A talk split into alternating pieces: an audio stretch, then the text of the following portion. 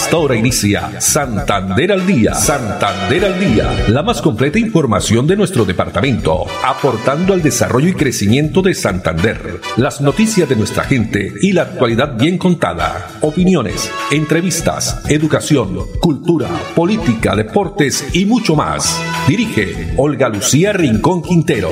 Radio Melodía, la que manda en sintonía.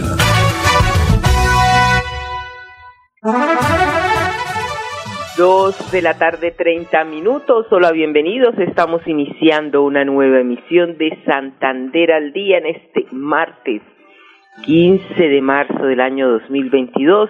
A todos ustedes, amables oyentes, muchas gracias por estar ahí a través de los 1080 AM, el dial de Radio Melodía.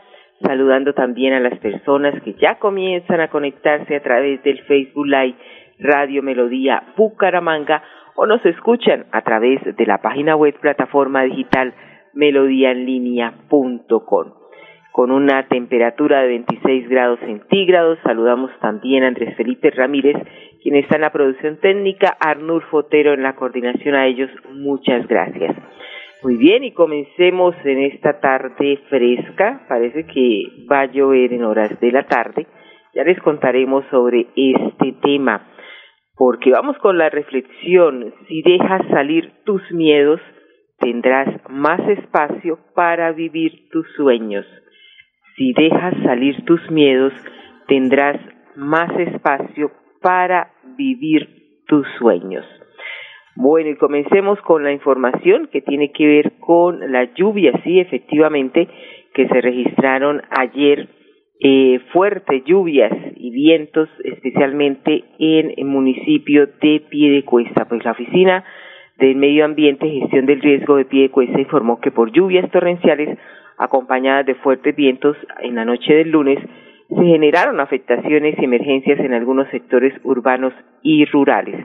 El caso como vías nacionales Piedecuesta Curos Málaga, también la Mesa de los Santos. Sobre este tema nos habla el jefe de la oficina de Medio Ambiente y Gestión de Riesgo de Piedecuesta, William Javier Niño. La Oficina de Medio Ambiente y Gestión del Riesgo del municipio de Piedecuesta se permite informar que se presentaron unas lluvias torrenciales acompañadas de fuertes vientos en horas de la tarde-noche, las cuales generaron unas afectaciones y emergencias en algunos sectores urbanos y rurales donde se vieron afectados en su infraestructura algunas viviendas, hubo caída de árboles, hubo movimientos de remoción en masa en algunas vías rurales, hubo desbordamiento de, fuentes hídricas también en algunos puntos y hubo caída de rocas y de material de arrastre en las vías nacionales, entre ellas Piedecuesta Curos, Curos Málaga y Curos La Mesa de los Santos, La Punta. Los organismos de socorro, como son la Policía Nacional, Bomberos, Defensa Civil, atendieron las emergencias en los diferentes sectores. De igual manera, el INVIAS también se encuentra realizando actividades de limpieza en las vías nacionales, vía Piedecuesta Curos y Curos Málaga. Dentro de los reportes que tenemos a, a la fecha, son los siguientes. En San Miguel tenemos cinco viviendas afectadas en su infraestructura por la caída de un árbol, afortunadamente sin lesionados. De igual manera el cierre de la vía hacia el sector de San Miguel como tal por derrumbes menores en, su, en, la vía. En Curos tuvimos el desbordamiento de, de, una cañada que generó una inundación en la estación de, de servicio por pues todo el material de arrastre y los lodos que taponaron los desagües. De igual manera hubo la caída de un árbol que complicó la dinámica en la vía nacional, sin embargo ya, ya hay paso normal. En el sector urbano, en Barro Blanco, Tejaditos y Miraflores, tuvimos inundaciones en su vía principal por el taponamiento de los sumideros y de las alcantarillas del sector. En la vereda Pajonal se obstruyó el, el río de Oro en algunos puntos, generando el represamiento, el desbordamiento como tal, haciendo difícil el paso por el sector y generando el cierre de la vía. La vía Curus Málaga actualmente se encuentra cerrada de acuerdo al reporte que genera Invías por algunos derrumbes que se encuentran en la zona y ya se encuentra la maquinaria de ellos trabajando en la remoción de los mismos. La situación ya está controlada, las lluvias ya cesaron, sin embargo seguimos pendientes de cualquier novedad que se pueda presentar. Se recomienda a la comunidad estar muy atenta y actuar con mucha precaución. Se realizará un barrido general para para tener un balance preciso de la situación puntual y de las afectaciones. Eran las declaraciones del jefe de la Oficina eh, de Medio Ambiente y Gestión del Riesgo en el municipio de Piedecuesta, el ingeniero William Javier Niño Acevedo. Pues alerta en el departamento de Santander, el IDEAN prevé lluvias lo que queda de la semana. De acuerdo con los pronósticos del IDEAN, en los próximos días se registrarán lluvias moderadas y fuertes en Santander en lo que queda de esta semana. Hay algunas recomendaciones, efectivamente, de acuerdo con la entidad, durante hoy martes se espera que disminuyan significativamente las precipitaciones con respecto al día anterior. En la tarde, eh, es decir, esta tarde se prevén lluvias moderadas en municipios del nororiente del departamento como Tona, Piedecuesta, Santa Bárbara, también Huaca y municipios aledaños. Y en la noche las lluvias se concentrarán en el occidente del departamento, municipios como Barranca Bermeja, Simacota, Puerto Parra y Cimitarra principalmente, según el IDEAN serán también de carácter moderado que finalizarán en la madrugada del miércoles. Para mañana miércoles 16 de marzo se presentará un comportamiento de lluvias parecido al martes y el jueves 17 y viernes 18 se prevé precipitaciones fuertes concentradas principalmente en el suroccidente, suroriente del departamento y en el área metropolitana de Bucaramanga. No obstante, pueden ocurrir lluvias súbitas, como ocurrió ayer lunes cuando se registraron fuertes precipitaciones en el área metropolitana, especialmente en municipios como Piedecuesta. Hay que estar entonces alerta y pues seguir las recomendaciones que nos entregan las autoridades. Dos de la tarde, treinta y siete minutos.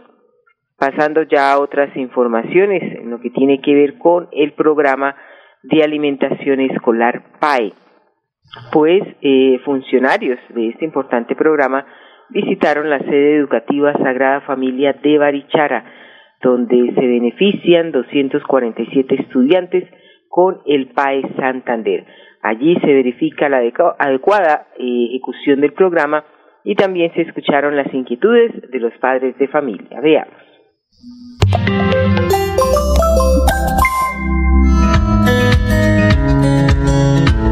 Nos encontramos en el municipio de Barichara, en la sede La Sagrada Familia del Instituto Técnico Aquileo Parra. Nos dirigimos aquí con el fin de escuchar a la comunidad educativa, a todos los padres de familia y nosotros también hacer una socialización sobre los lineamientos técnicos del programa de alimentación escolar. Me parece muy interesante que los funcionarios de la Gobernación de Santander hagan presencia en Barichara para el programa del PAE, ya que nos tienen en cuenta todas nuestras preguntas, inquietudes que tenemos. Ha parecido muy chévere porque le dan la comida a los niños que no pueden almorzar en sus casas. También este, por la comida es muy deliciosa, los jugos y este dan muy buen servicio más, más energía y pues con un almuerzo muy rico y sirven diversas cosas, sirven pastas, a veces también arroz, ensaladas, carne, pollo. Así garantizamos una correcta ejecución del PAE en el departamento de Santander.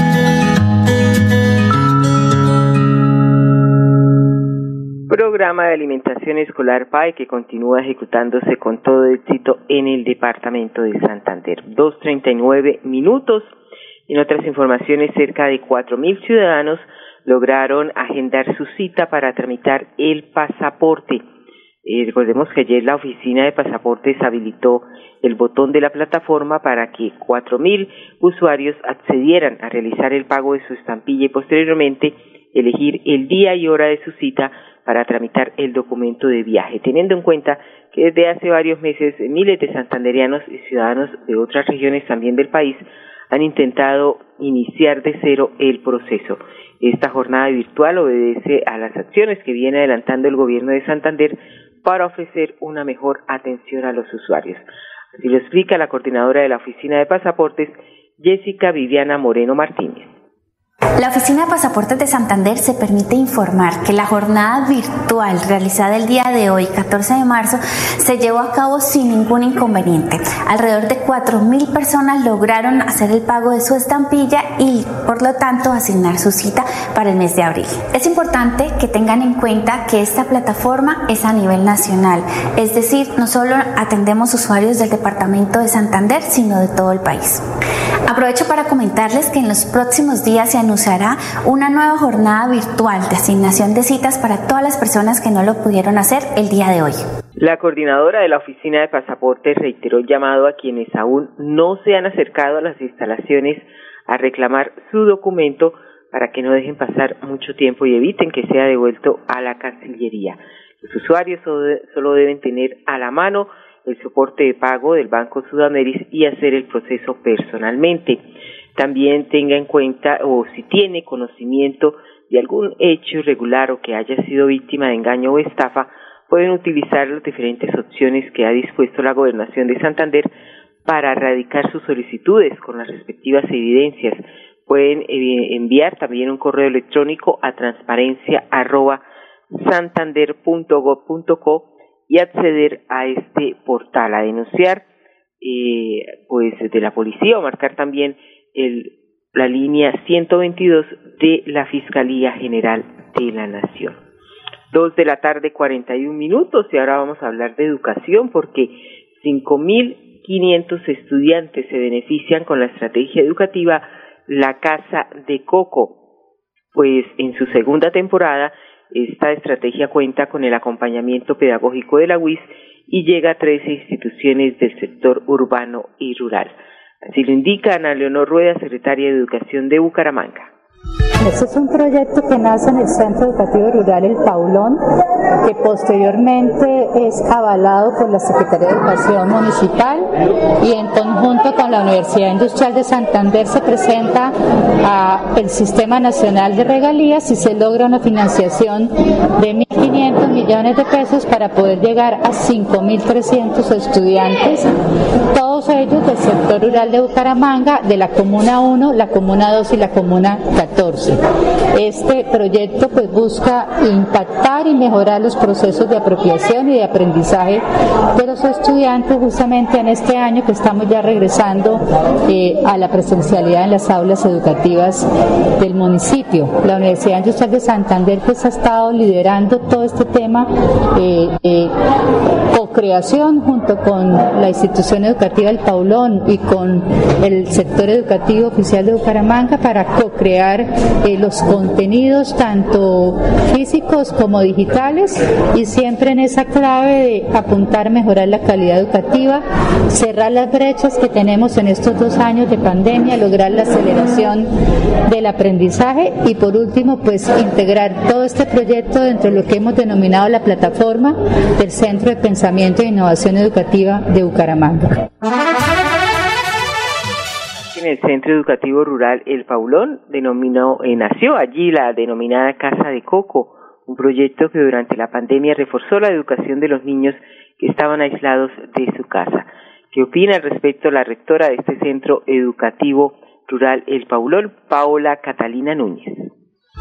Bueno, creo que lo primero que debo decir es que justamente por esa situación eh, tan particular y es que el, nacimiento de Coco se originó en la pandemia, eh, nuestra comunidad tiene a Coco muy en su corazón, justamente porque fue una estrategia pedagógica que nos permitió garantizar la permanencia de nuestros estudiantes en el sector eh, educativo en un momento histórico en que realmente fue muy desfavorable para comunidades como esta que no contaban con servicio de internet ni con dispositivos eh, tecnológicos en su casa para lograr enfrentarse a ese gran reto que fue la escolaridad en casa.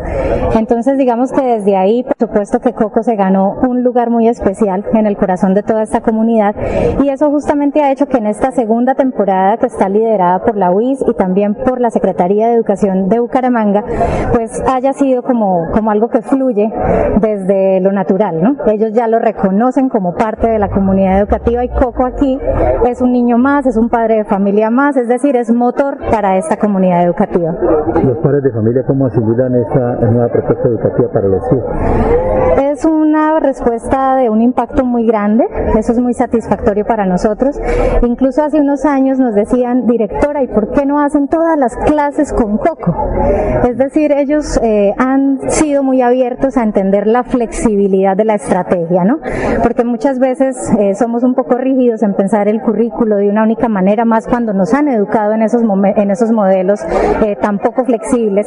Entonces creo que es de resaltar la respuesta de los padres de familia a estos modelos educativos innovadores que finalmente transforman las experiencias educativas de sus hijos y sus hijas. Muy bien por esta estrategia educativa La Casa de Coco, eh, que ha garantizado la permanencia de los 235 estudiantes de primaria del de, eh, establecimiento educativo El Paulón. Aunque inicialmente el proyecto se recibió por radio, la Casa de Coco dejó una huella importante en la enseñanza de los estudiantes, por lo que meses después se extendió a 12 colegios de Bucaramanga con herramientas didácticas. Vamos a unos mensajes de interés y ya regresamos con más información. Quédate en casa. Disfruta, vive, comparte, ama, aprende, juega, escucha, goza, lee, saluda, regala, responde, comprende, perdona, canta, supérate, felicita, encuentra, apoya, cree, agradece, enamórate, mejórate, trabaja, ríe, ayuda, quiere. Por ti, por tu familia, por todos, quédate en casa. Melodía, contigo en casa. Muy bien, y Bucaramanga se une al Festival Crianza Amorosa Más Juego. Ha comenzado ya los preparativos para el homenaje a la niñez que tendrá lugar el próximo mes de abril junto con la Consejería Presidencial para la Niñez y la Adolescencia, así como la Corporación Juego y Niñez en Colombia. Jugando y criando con amor, vamos cambiando. Este es el lema que se tiene para el próximo mes de abril. Pues veamos cómo se prepara ya la alcaldía de Bucaramanga.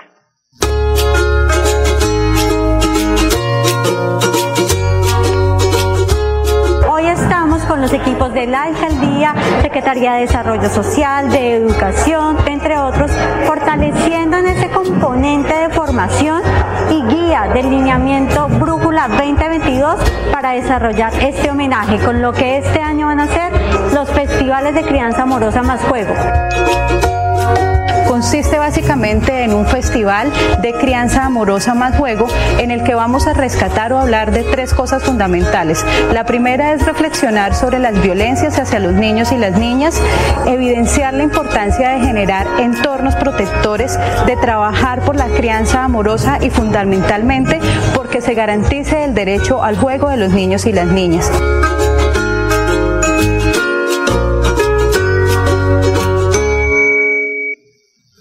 Crianza amorosa más juego, ya preparando todo para el homenaje a la niñez durante el mes de abril. Y en otras informaciones vamos a Florida Blanca porque en la nota del día los florideños conocen los cambios viales realizados en el barrio Lagos 2 por la Dirección de Tránsito y Transporte de Florida Blanca. La Dirección de Tránsito y Transporte de Florida Blanca socializó las nuevas medidas para mejorar la seguridad vial y la movilidad en el barrio Lagos 2. Por eso anunció cambios importantes en vías internas del sector. Yo estoy de acuerdo y lo felicito porque esta es una buena labor que se hizo. Tránsito vino primero, socializó, hizo la obra y miren, yo estoy muy contento y la comunidad también. La carrera sexta entre calles 38 a 47 de bidireccional pasó a unidireccional en sentido sur-norte. La carrera quinta entre calles 48 a 38 también cambió de bidireccional a unidireccional en el mismo sentido. Y las calles 47, 48, 49 y 50 entre carrera séptima y tercera dejaron de ser bidireccional para convertirse en unidireccional en sentido occidente-oriente.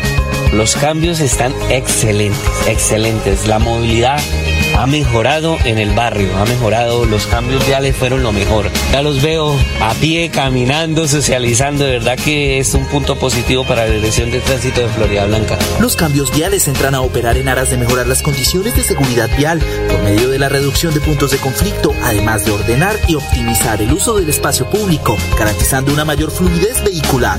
Unidos avanzamos. Cambio viales en Lagos 2 de Florida Blanca. 2.50 minutos y la alcaldía de Bucaramanga lidera una amplia oferta institucional para las personas mayores y sus familiares. Los encuentros recreativos que hacen parte de la agenda mensual del programa de atención integral a adultos mayores del municipio. Más de 6.700 personas el año pasado mayores participaron en estas actividades de este tipo. Pues vamos a ver el siguiente video, los eh, beneficiados especialmente en estos encuentros que se desarrollaron en el barrio Albania.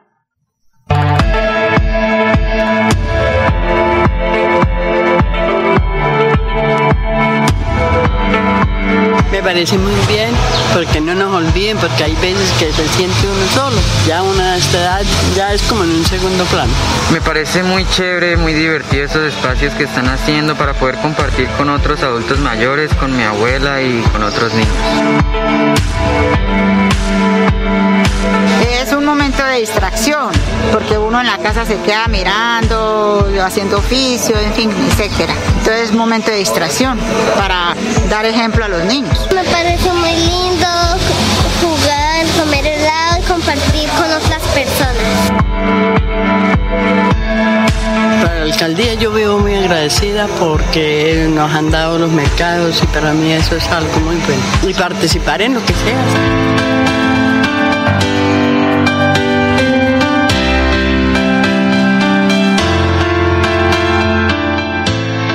Próximos encuentros recreativos de los adultos mayores en compañía también de sus familias será mañana 16 de marzo a las 2 de la tarde en el barrio María Paz. El próximo 17 de marzo en el Colegio Confenalco a la 1.30 de la tarde. También en Plaza Satélite en el Recrear del Mutis a partir de las 3 de la tarde. El 18 de marzo, viernes, será en la cancha del CAIC del barrio Campo Hermoso a partir de las 2 de la tarde. Toda la información y también los datos de dónde están ubicados estos centros vida eh, más cercanos en la página web de la alcaldía de Bucaramanga, bucaramanga.gov.co. 2.52 minutos, vamos a un mensaje de interés y ya retornamos. Quédate en casa. casa. Disfruta, vive, comparte, ama, aprende, juega, escucha, goza, lee, saluda, regala, responde, comprende, perdona, canta, supérate, felicita, encuentra, apoya, cree, agradece, enamórate, mejórate, trabaja, ríe, ayuda, quiere. Por ti, por tu familia, por todos, quédate en casa. Melodía, contigo en casa.